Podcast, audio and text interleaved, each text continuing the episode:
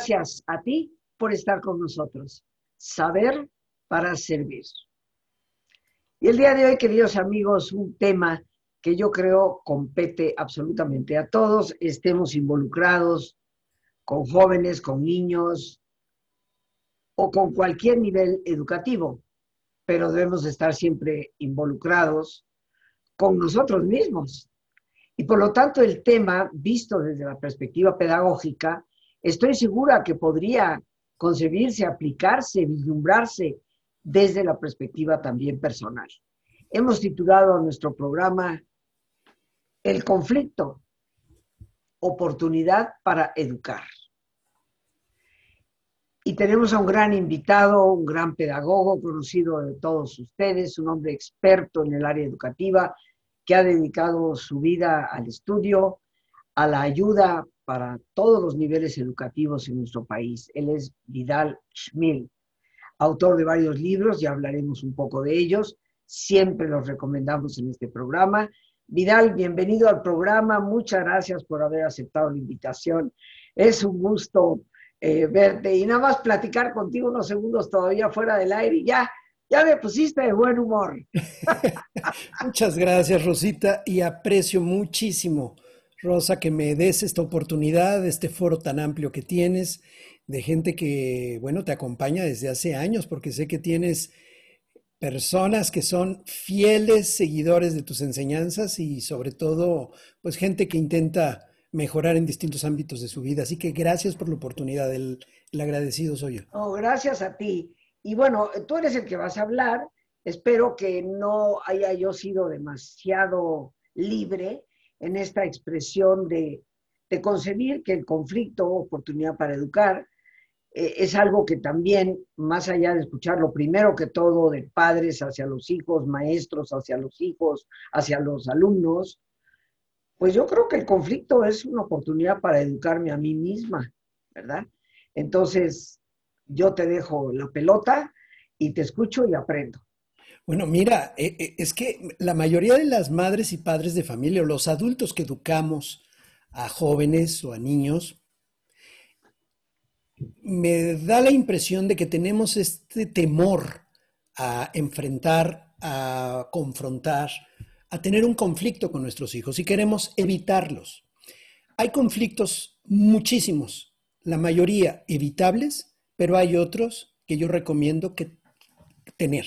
O sea, cuando tu hija o tu hijo hace un acto que daña, que perjudica a sí misma o al entorno social o a la gente con la que está, tenemos que confrontar al joven o al niño con esa realidad, porque tenemos, voy a usar un término que tal vez sea ofensivo eh, desde un cierto ángulo, pero no quiero ofender, pero lo voy a decir tal cual y me voy a, voy a clarificarlo.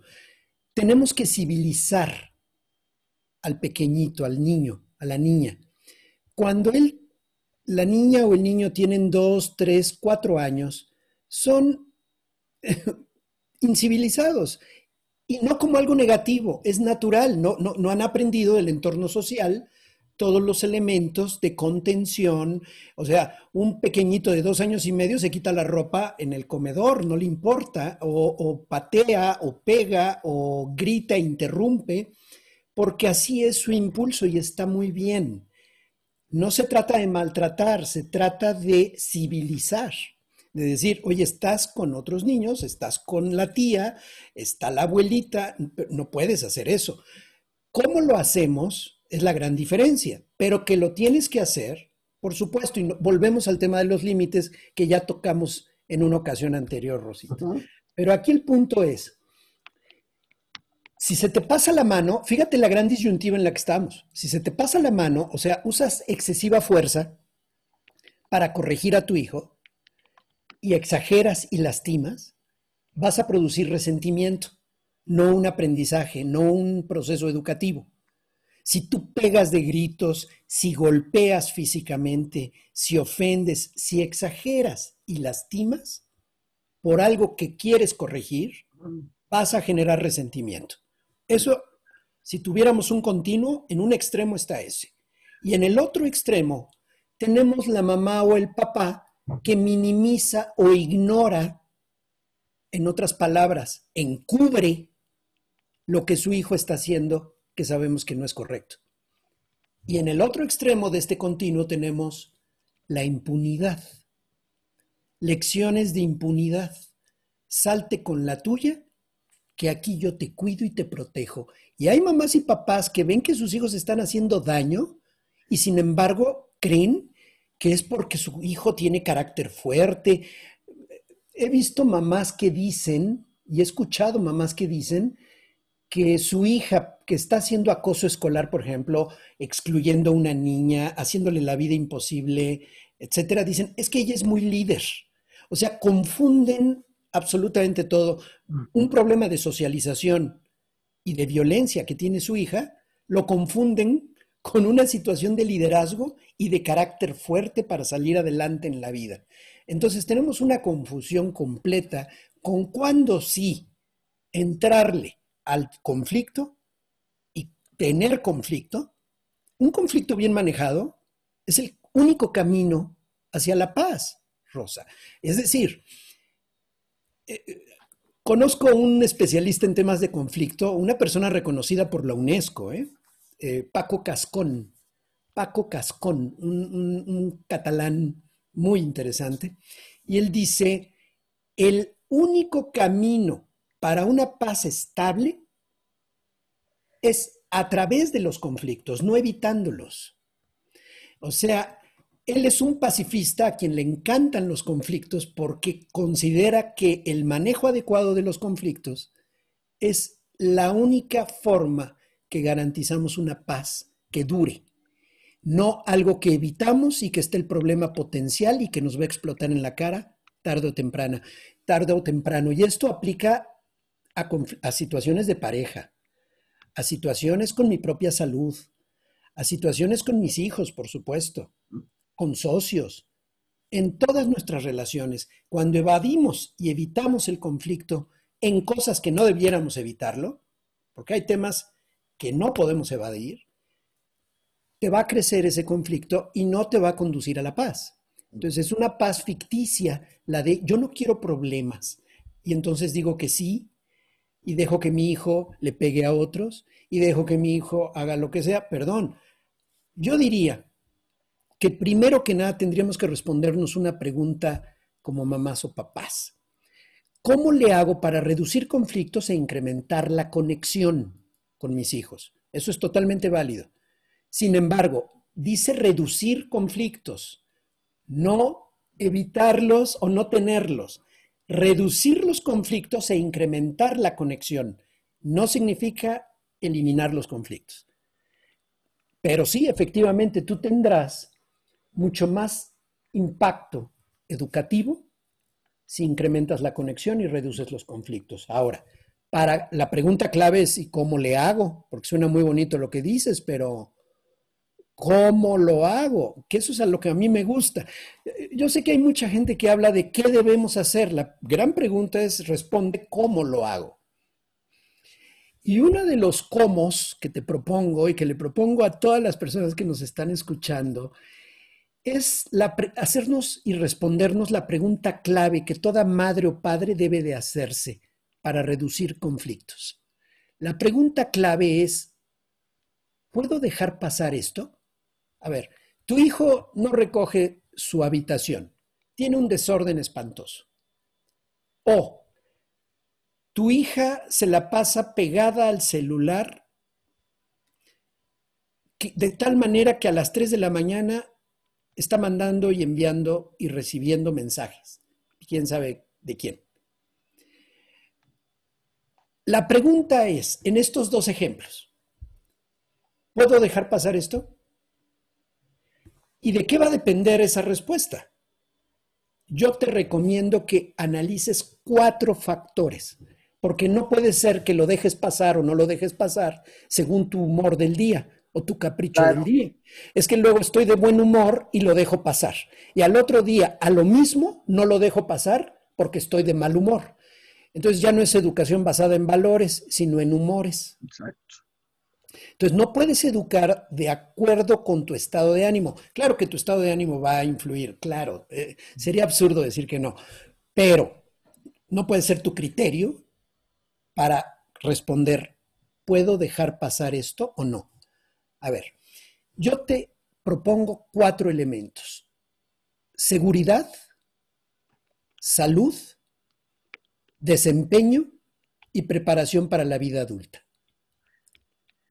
Estos cuatro elementos, seguridad, salud, desempeño y preparación para la vida adulta. Con estos cuatro elementos siempre pregúntate, a ver, lo que está haciendo mi hija o mi hijo, ¿puedo dejarlo pasar en función de estos cuatro factores? ¿Está afectando su seguridad? Vamos a poner el caso del cuarto desarreglado, de la habitación desarreglada. ¿Está afectando su seguridad? No. ¿Está afectando su salud? tendría que ser un caso muy extremo. Realmente no. Eh, ¿Su desempeño en la vida? No. ¿Su preparación para la vida adulta? Pues yo diría que son hábitos efectivamente, pero no pasa nada. Hay momentos donde dices, mira, que lo tenga así, el fin de semana nos ponemos todos a arreglar y puedo dejar pasar esta en este momento. Pero el otro ejemplo, la chica a las 3 de la mañana chateando con quién sabe qué desconocido de no sé qué país o de qué zona y no sabemos realmente quién es. Tu hija a las 3 de la mañana además afectando su sueño, afectando su desempeño académico porque no va a estar lista para la mañana siguiente ir a la escuela, probablemente su seguridad porque no sabemos con qué tipejo probablemente está en contacto y su preparación para la vida adulta por las consecuencias que puede haber potencialmente, pues en ese momento sí me voy a aventar el conflicto. O sea, ¿cuándo sí, como decimos en México muy vulgarmente, me echo ese trompo a la uña y cuándo no? ¿Cuándo sí le entro o cuándo no? La gran, la gran respuesta o pregunta que tendríamos que hacernos es, ¿estoy afectando su seguridad, su salud, su desempeño o su preparación para la vida adulta? Sí o no? Esa es la pregunta clave que yo eh, propondría. Hay, un autor llamado Joshua Wayne que dice, la estrategia más importante para fortalecer las relaciones es dejar de pelear las batallas equivocadas.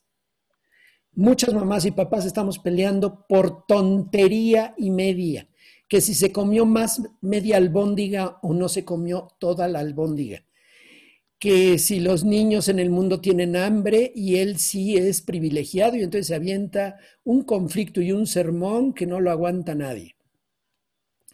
Eh, estás peleando por cosas intrascendentes. A ver, puedo poner una gran cantidad de ejemplos, pero creo que aquí lo que tendríamos que pedirles a, nuestro público que, que reflexione qué batallas equivocadas has peleado que han deteriorado tu relación con los hijos y rompen la conexión. Y dicen los niños o los jóvenes, ay, no le voy a decir a mi mamá porque mi mamá hace escándalo de todo. Y sí, a veces tenemos tal hipersensibilidad a las cosas, explotamos por cualquier cosa, no, no, no distinguimos lo que sí importa de lo que no importa tanto.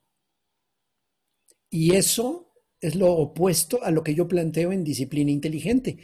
Parte de la inteligencia es saber distinguir cuándo si estás frente a algo trascendente que afecta valores fundamentales, que afecta su seguridad, que afecta su salud, que afecta su futuro. A ver, un adolescente llega y te dice, mamá, ahora con la pandemia me di cuenta, yo voy a dejar la escuela y voy a trabajar y voy a hacer esto. Tiene 16 años y decide abandonar la escuela. A ver, ¿eso va a afectar su preparación para la vida adulta y su desempeño? Por supuesto que sí. Entonces me voy a aventar un conflicto con él, ni modo. Ahora, el conflicto no significa pleito. El conflicto significa cuál es mi postura, cuál es la tuya y vamos a llegar a un punto común. Y hay cosas negociables y otras no negociables, Rosa. También, no olvidemos, mamás y papás, que tenemos la patria potestad. Y la patria potestad, no voy a entrar en detalle legal técnico, pero implica que tú tomas decisiones porque eres responsable de los actos de los menores hijos que tienes. Así es. Entonces, perdóname, hay situaciones que no son negociables. No, no te voy a dejar, no voy a permitir que abandones la escuela. Está demostrado que es uno de los factores de riesgo más comunes y frecuentes que detonan vandalismo, adicciones, eh, contacto con personas antisociales. Es uno de los factores de riesgo, el abandono o la deserción escolar, es uno de los principales factores de riesgo. Entonces, hay temas en los que el conflicto vale la pena eh, plantearlo. Yo digo que saber pelear, saber tener un buen conflicto y resolverlo, es saludable.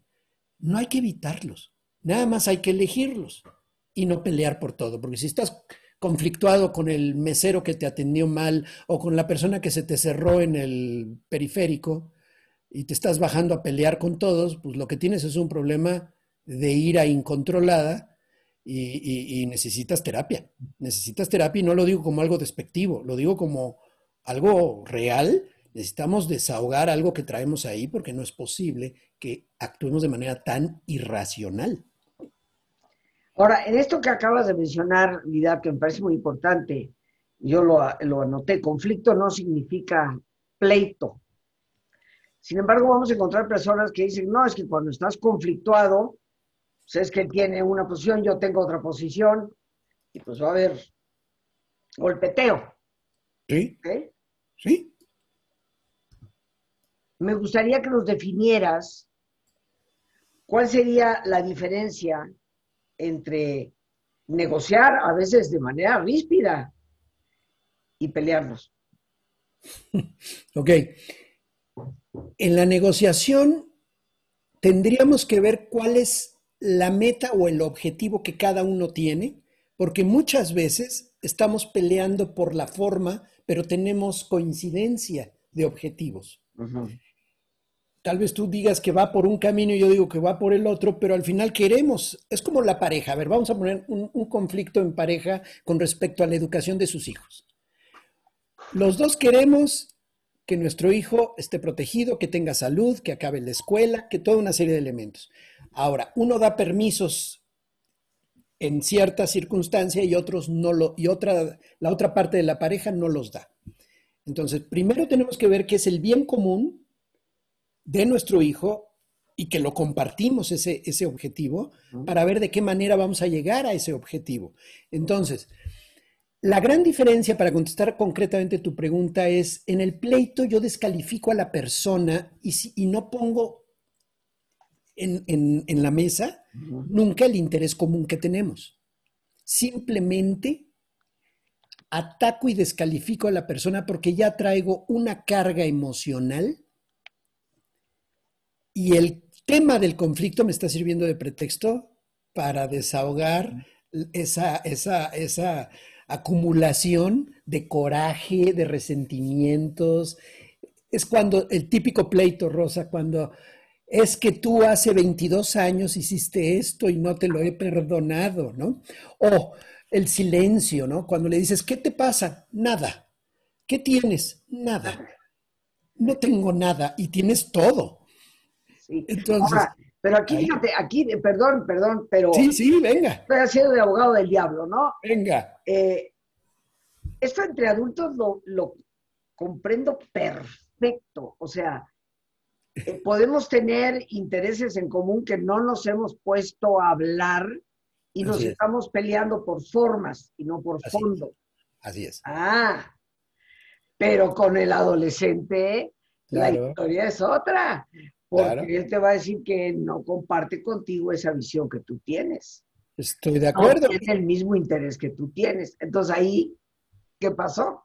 Ahí lo que es hasta cierto punto saludable que tu hijo o tu hija discuta ciertos puntos en la adolescencia y no debemos temerles a los adolescentes. La mayoría de las madres y padres le tienen pavor a la adolescencia como etapa. ¿Por qué? Porque los errores que puede cometer o las decisiones y las acciones que puede tomar pueden llevarlo a, consecuencias a veces irreversibles.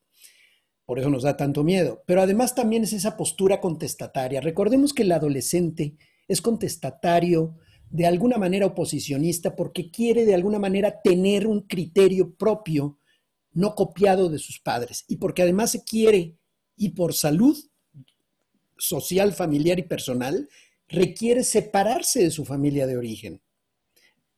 Desde el punto de vista, no necesariamente físico, separarse desde el punto de vista de tener una postura y un criterio propio. Por lo tanto, puede decirte, no estoy de acuerdo contigo porque tu visión es obsoleta, es de ruco, es vieja, no me sirve, tú no sabes. Acuérdate que los adolescentes también tienen pues una cuestión llamada soberbia, donde pueden considerar que saben mucho más que tú porque están más actualizados en X o Z y que tú eres obsoleto o caduco.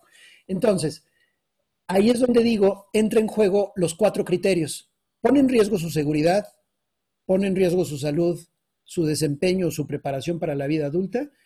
Como mayor de edad y como responsable, establezco que eso no lo voy a permitir, que podemos llegar a ciertos puntos de negociación, pero hay cosas que no. Mm. Ahora, cuando ya estamos en el propio conflicto y el joven no tiene posturas comunes contigo, mientras no afecte estos cuatro elementos, deja que discuta, ve su punto de vista y es probable incluso que si tienes la apertura suficiente, que tu hija o tu hijo te modifique o influya en ti para cambiar un punto de vista, que sí efectivamente podría ser obsoleto. Eh, a mí me pasó con mis hijos que hoy ya son jóvenes adultos, uno de 33, otra de 27, eh, cuando eran adolescentes, entrábamos en ciertos debates sobre mi postura respecto a ciertos temas eh, controversiales, en el tema sexual, en el tema de la orientación sexual, en el tema de, de, ciertos patrones de conducta generales, no voy a entrar en detalle, pero recuerdo que ellos me plantearon una serie de argumentos, hubo un cierto conflicto y un roce, pero al final del camino ¿Qué te digo, Rosa? Me di cuenta que tenían razón y que yo estaba aferrado a ideas no, no, no vigentes y no por moda, sino por prejuicios. Pero darnos cuenta como adultos que a veces estamos opinando basado en prejuicios, prejuicios, eh, de verdad es difícil, ¿eh? Eh, tenemos que, es uno de los puntos o de las lecciones que yo he tenido con mis hijos. Los hijos pueden de verdad enseñarnos mucho, pero tienes que tener esa disposición. Mira, cuando tengas un tema en el que frecuentemente tengas conflicto con tu hijo adolescente, por ejemplo, la primera pregunta es, ¿puedo dejarlo pasar o al menos reducir mi presión sobre este tema?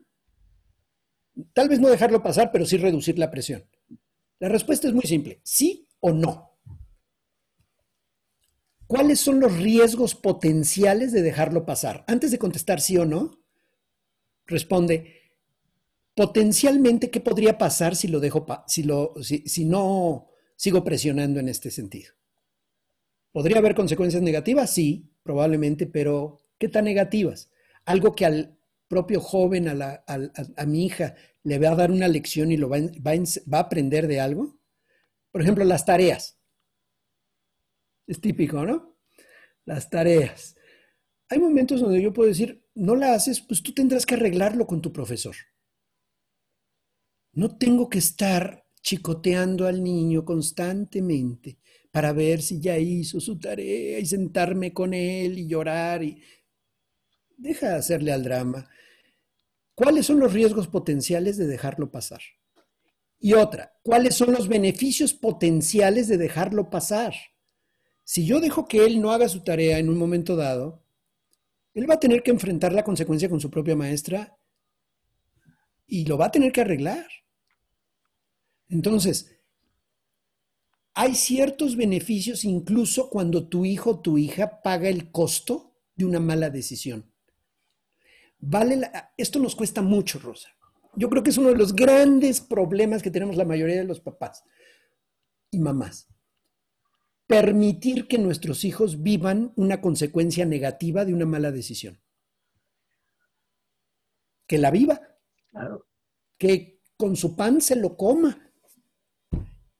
y, y ni modo. Obvio, si tú ves que el error que va a cometer puede ser trascendental a todo el, resto de su vida, intervengo para evitarlo, porque sé que el costo va a ser excesivo. Pero hay costos más bajos o más, le sale más barato aprender la lección en una situación así, donde tenga que dar la cara, donde tenga que reparar el daño, donde tenga que perder un privilegio durante un tiempo, y de esa manera pueda tener una lección. Por eso hablo que los conflictos pueden ser oportunidades de educación.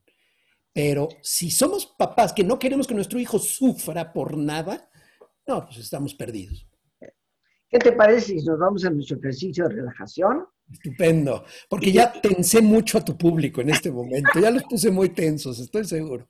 No, y, y con esto, este, yo creo que tenemos una, buena posibilidad de reflexionar y ya después pedirle a Vidal que nos dé sus redes y que nos diga cómo contactar con él. Desde mi perspectiva, en, todos los años que he tenido, en noviembre cumpliré ya los 26 años de estar transmitiendo, ¿no? Desde Radio Centro, ahora por esta vía.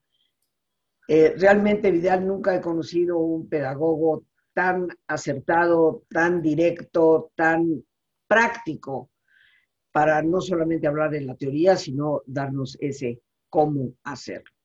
Así que en un momento más regresamos con, tu tema.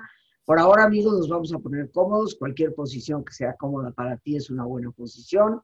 Y si te es posible hacer el alto completo, total, pues qué mejor que cerrar tus ojos. Con tus ojos cerrados, toma conciencia de tu respiración, del entrar y el salir del aire en tu cuerpo e imagina cómo al inhalar, así como llevas oxígeno a tus células, inhalas también serenidad para tu mente. Al exhalar, así como tu cuerpo se libera de toxinas, imagina cómo en ese aire que sale también te liberas de todas las presiones y todas las tensiones. Respira profundamente.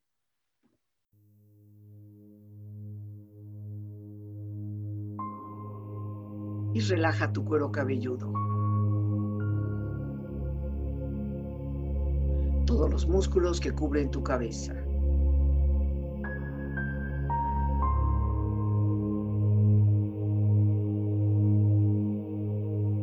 Relaja tu frente.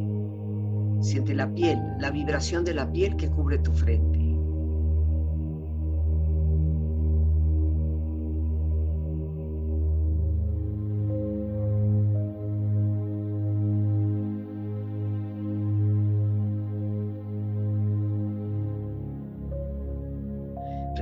Párpados, los tejidos que rodean tus ojos.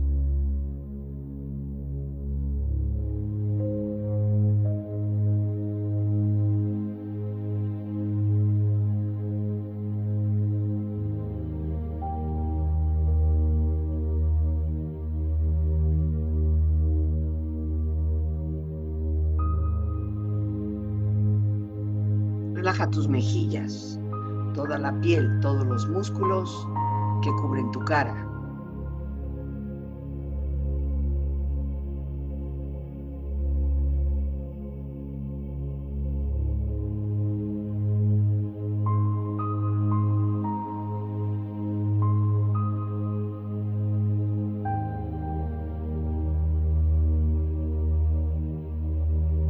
Relaja tu cuello y tu garganta.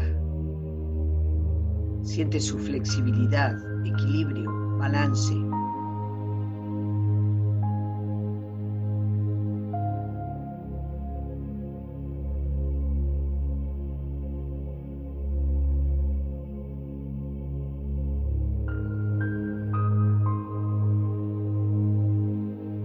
Relaja tus hombros, brazos y manos, así como tu espalda. Siente una agradable sensación que relaja todos los músculos en estas partes de tu cuerpo.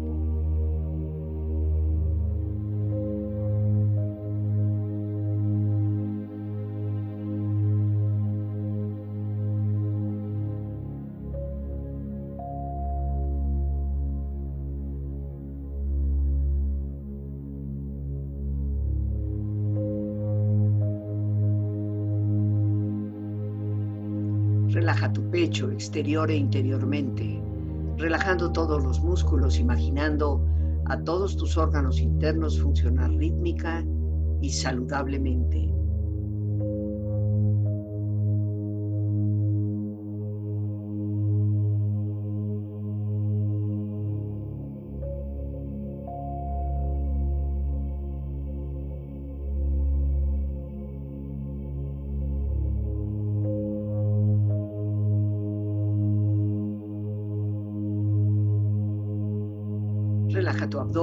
Exterior e interiormente, relajando todos los músculos, imaginando a todos tus órganos internos funcionar rítmica y saludablemente.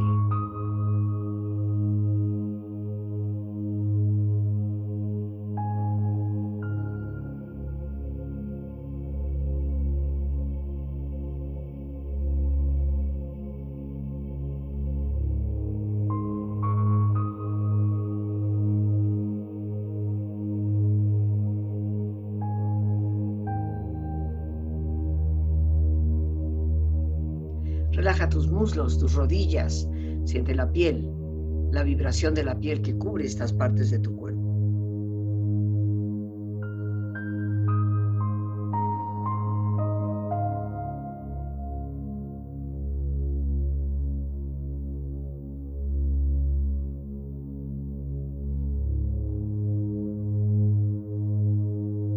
Relaja tus pantorrillas y tus pies.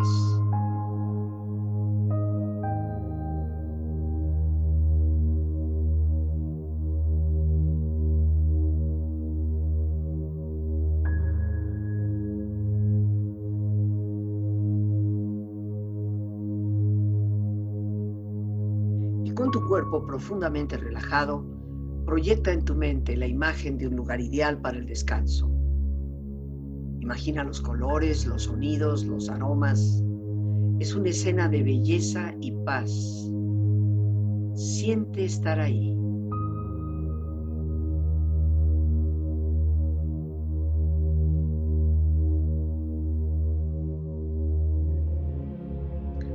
Con tu cuerpo relajado, tu mente serena, reflexiona. Resolver un conflicto en la mayor parte de los problemas no es la dificultad en sí para resolverlo, sino más bien nuestra sensación de pequeñez en el momento de hacerle frente.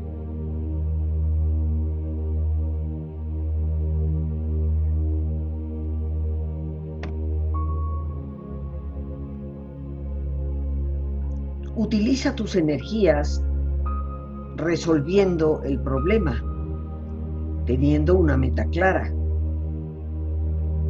y no creando conflictos por tu propia confusión o tus temores.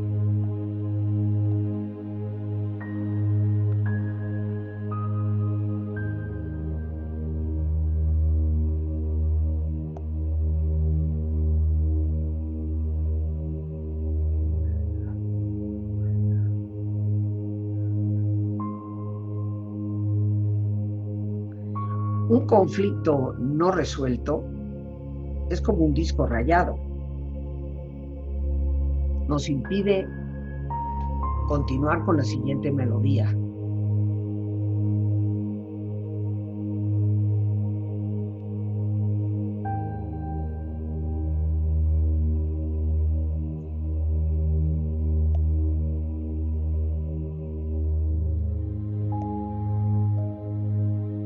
Respira profundamente. Relájate bien.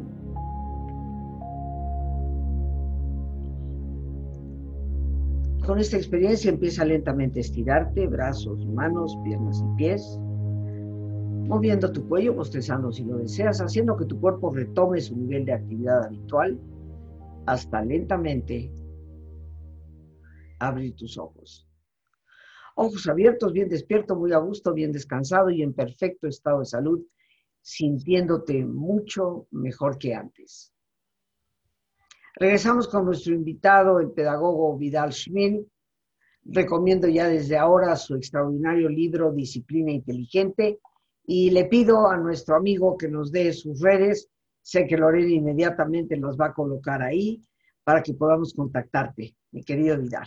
Claro que sí. Eh, bueno, el sitio, la plataforma donde hay cursos digitales, donde la gente se inscribe y tiene una, una vamos a decirlo, una colegiatura que incluye todo, todos los cursos, todos los videos, absolutamente todo, es www.escuelaparapadres.com. Escuelaparapadres.com. Hay cursos sobre sexualidad, sobre adolescencia, sobre berrinches, sobre disciplina inteligente y más de 100 videos en una biblioteca digital. También, sin inscripción, hay una serie de videos de apoyo durante la pandemia y durante todo este confinamiento en apoyo a las familias. Eh, hay una serie de pláticas con diversos especialistas en distintos temas que les pueden ayudar muchísimo. Escuelaparapadres.com. En Facebook Estoy en Escuela para Padres de Vidal Schmil. En Twitter es arroba escuela-padres y en Instagram, Escuela para Padres Vidal Schmil. Y bueno, realmente estoy muy entusiasmado con todo lo que está ocurriendo en el tema de la digitalización, todo lo que se está subiendo, estoy actualizando, pronto voy a tener cursos también de otras personas, no solo míos, en distintos temas e incluso en temas similares al mío, pero para que la gente tenga enfoques distintos de, una misma temática. Por ejemplo, Rosa Barocio, Disciplina con Amor. Bueno, ella va a estar con un curso que se llama El mito del hijo feliz. Habla del problema justo de mamás que quieren hacer felices a sus hijos a costa de lo que sea. Entonces va a haber un curso ya en breve que se llama El mito del hijo feliz de Rosa Barocio. Ya no solamente voy a estar yo con todos los cursos, sino va a haber una, variedad de especialistas que, quieran compartir esta información. Entonces, la plataforma cada vez está más amplia. Y otra cosa, tengo enlaces en vivo. Cada 21 días hago eventos que se llaman Noche de Mamás y Papás, solo para las personas que tienen esta colegiatura todo incluido y les permite eh, hacer preguntas, sacar dudas y tienen una interacción directa y en vivo conmigo. Entonces, aprecio mucho, Rosa, que, me des la oportunidad de difundir esto, porque creo que justamente sumando vamos a, producir algún efecto y algún cambio y alguna transformación en el futuro de nuestros hijos, mejorando su presente. Claro. No, yo te lo agradezco a ti, ya Lorena está poniendo todos los datos ahí al pie eh, yo creo que te agradezco yo porque difundir este tipo de temática es, desde mi perspectiva, prioritario, ¿no? Ante la situación que estamos viviendo. Entonces, gracias a ti por, participar. Y bueno, nos quedan un par de minutitos. Eh, de las últimas cosas que yo anoté aquí, Vidal, porque estoy al 100, si no es que al mil, de acuerdo con esto, dejar que el joven, el niño, la niña asuma las consecuencias.